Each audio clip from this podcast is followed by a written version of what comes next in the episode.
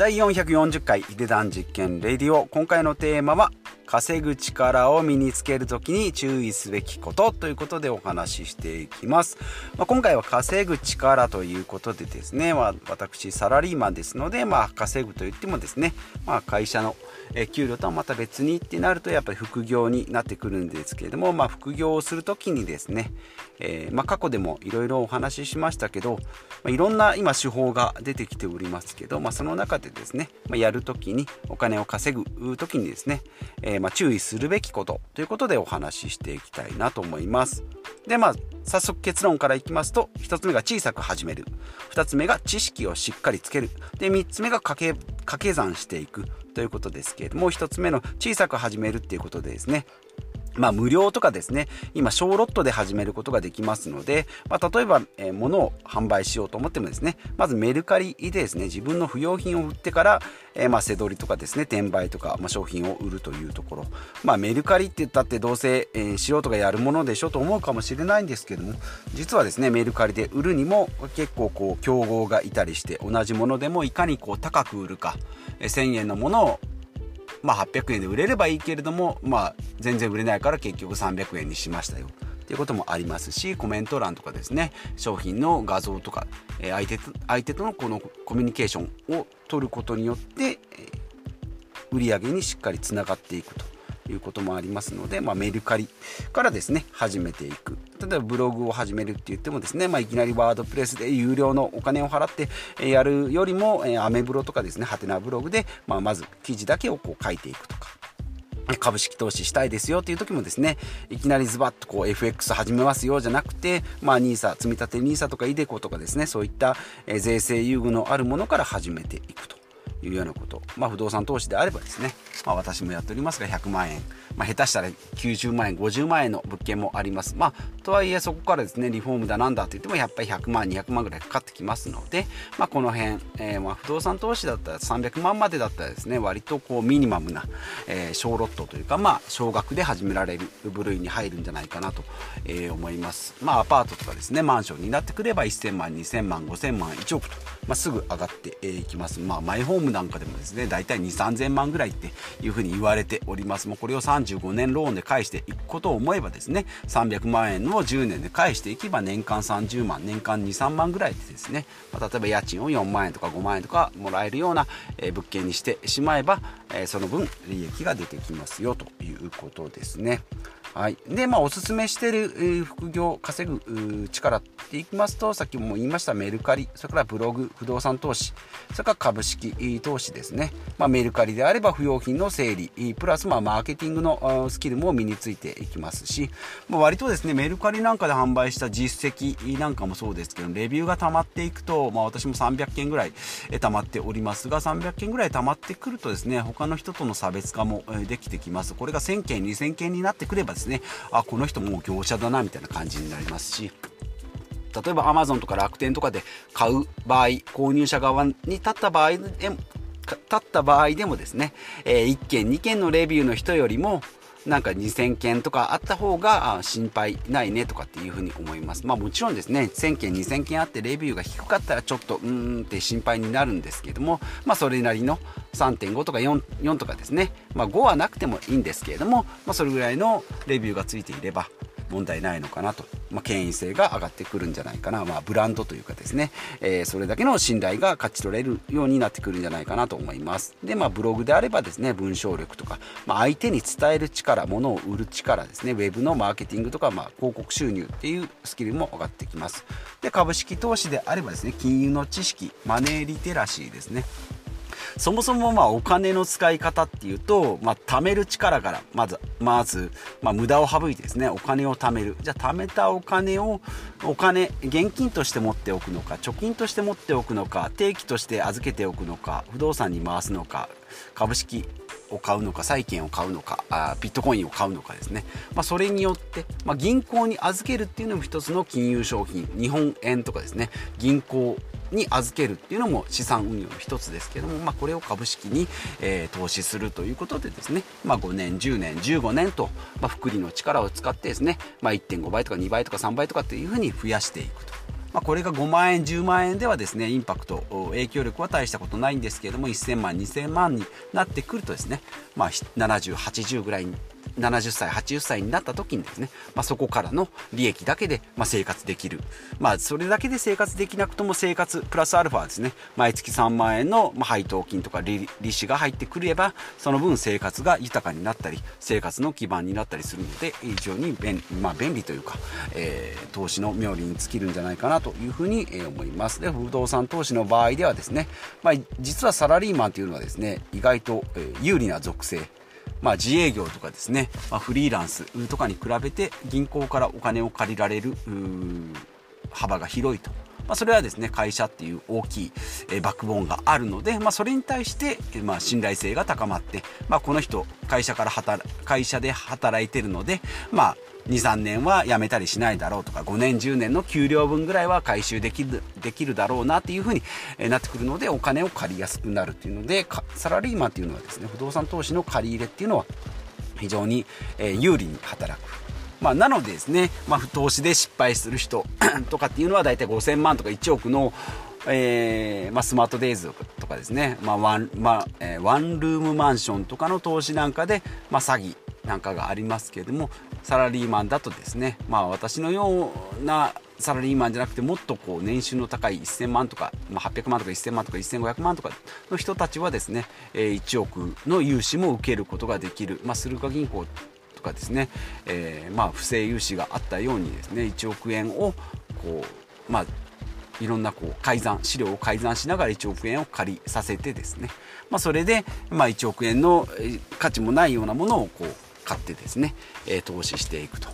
で、毎年5万円ずつ入りますよって言ってたけれども、実は入ってこない。さらには手出しがいるっていう風になってきて、まあ、物件を売ろうにも1億円で買った物件も実は5000万円しか価値がありませんでしたよっていう風になってくるっていうことで、まあ、詐欺ですよっていうことが横行しておりますので、ま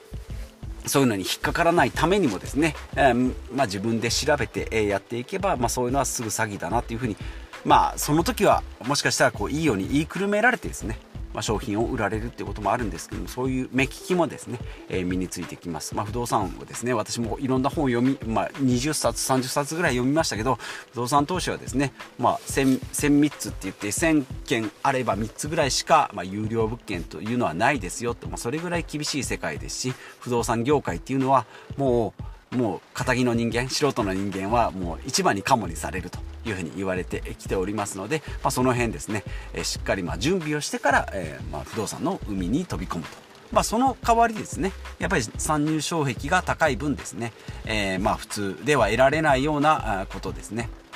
いや、えー、なんでしょう。普通の人がこう、気軽に買えない、まあ、最低でも300万円ぐらい、えー、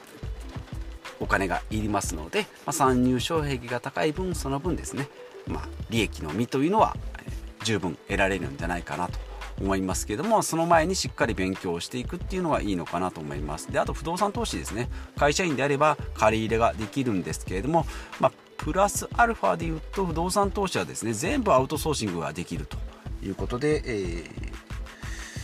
言われております。まあお金もですね、銀行から借りられますし、物件は不動産屋さんから借りられます。リフォームはっていうと工務店で、えー、やってもらえますし、お客さん、入居者を募集するのも客付け業者さん、それから、えっ、ー、と、家賃の管理なんかも管理会社さん、不動産屋さんとかやってくれますし、えー、いうことですね。まあ、電気、水道、ガスはその業者さんですね。プロパンガス屋さんと話したりすれば、えー、給湯器つけてくれますし、っていう風になってきます。登記とかですね、確定申告も、まあ、事業と言われる税理士さんとか司法書士の人にお願いできるということで、基本的にはですね、えー、ジャッジは、えー自分自身で会社員でやっててできるんですけれども、えー、それ以外のことはですね、まあ、お金で解決できる、まあ、それも全部盛り込んで全部で利益が出るかどうかを判断するのがオーナーの仕事ということで、まあ、不動産投資っていうのはですねアウトソーシングができる分ですね自分のこう決断判断で全部が、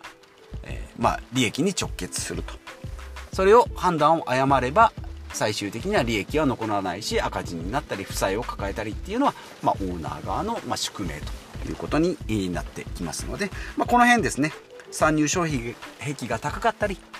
自分の判断、決断が、えー、利益に直結するというリスクを取ってやっていくことで利益が生まれるというのが不動産投資じゃないかなというふうに思います。まあブログとかの場合はですね、えー、まあほとんどリスクなくやっていけれるんですけども、やっぱり参入障壁が低い分ですね、えー、競合がですね、ブロガーっていうのはいっぱいいますし、まあ今だと YouTuber とか TikToker とか、インスタグラマーみたいな感じですね。まあ、SNS どれ一つとってもですね、えー、まあ、1万人、2万人フォロワーがいればビジネスモデルとして、まあ、成り立つ。まあ、そのうちの1%にですね、1000円ずつの商品を売っていけば、えー、毎月収入が入ってくるようなビジネスモデルになっております。まあ、グえー YouTube もそうだし、Twitter もそうだ、Instagram、TikTok ですね。まあこれから新しいですね、SNS がまた出てくるかもしれないんですけれども、まあそこでですね、まあ戦っていくっていうのも一つ手ですし、掛け算ですね、最初に言いましたけれども、不動産投資とブログをやろうとか、えー、Twitter と音声、音声コンテンツをやっていこうとかっていうことを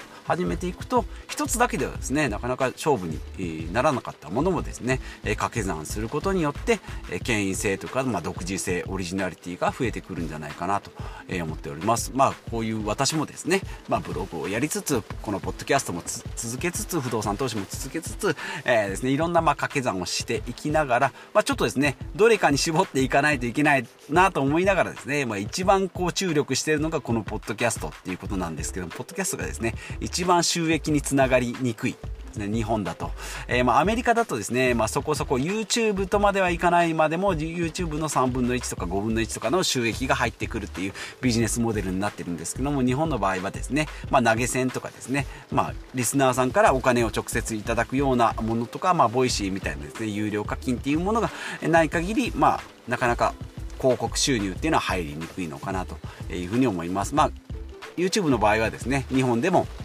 素人でもですね、えー、1000人登録者がいたりとか、まあ、再生度、再生回数がま1万回、2万回なれば、えー、その大体どれくらいかな10分の1ぐらいかな1万再生であれば1000円ぐらい、えー、の収入が入ってくるようになっておりますのでまあそのうちですねなってくるんじゃないかなと、え、思っております。まあまだですね、えーポッドキャスト始めて今でだいたい2年ぐらいになってきておりますのでまあもうちょっとですね、まあ、私のこのアウトプットをすることによって知識がこう深まっていくっていうこともありますので、えー、非常にいいんじゃないかなと思っておりますまあ自分のですね知識をここで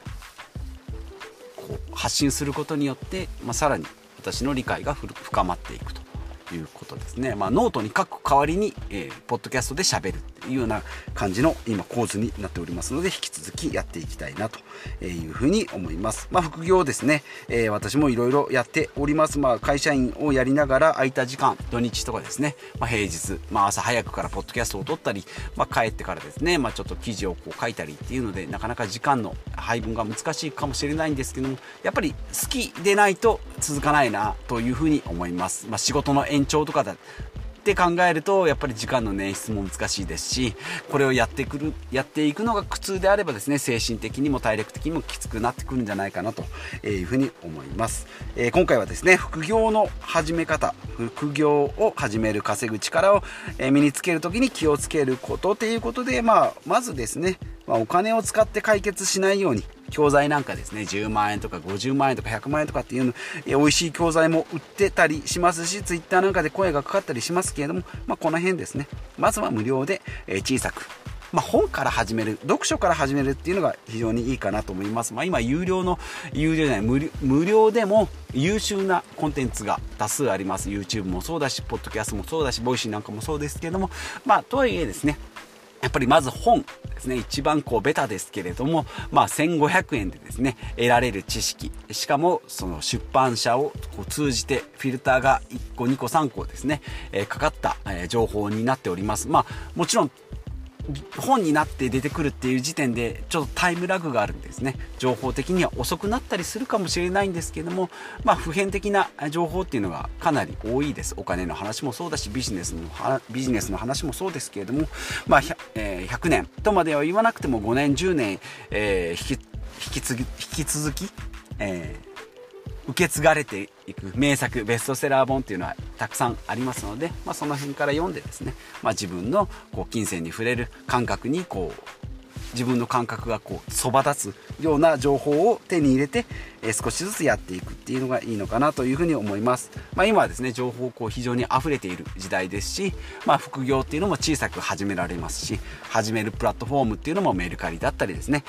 Twitter とか Instagram とかっていうふうにいろいろ SNS も簡単に誰でも無料でできるような状態でありますので、え一つずつ始めてみるのがいいんじゃないかなと思います。こんな副業がいいですよっていうのをおすすめが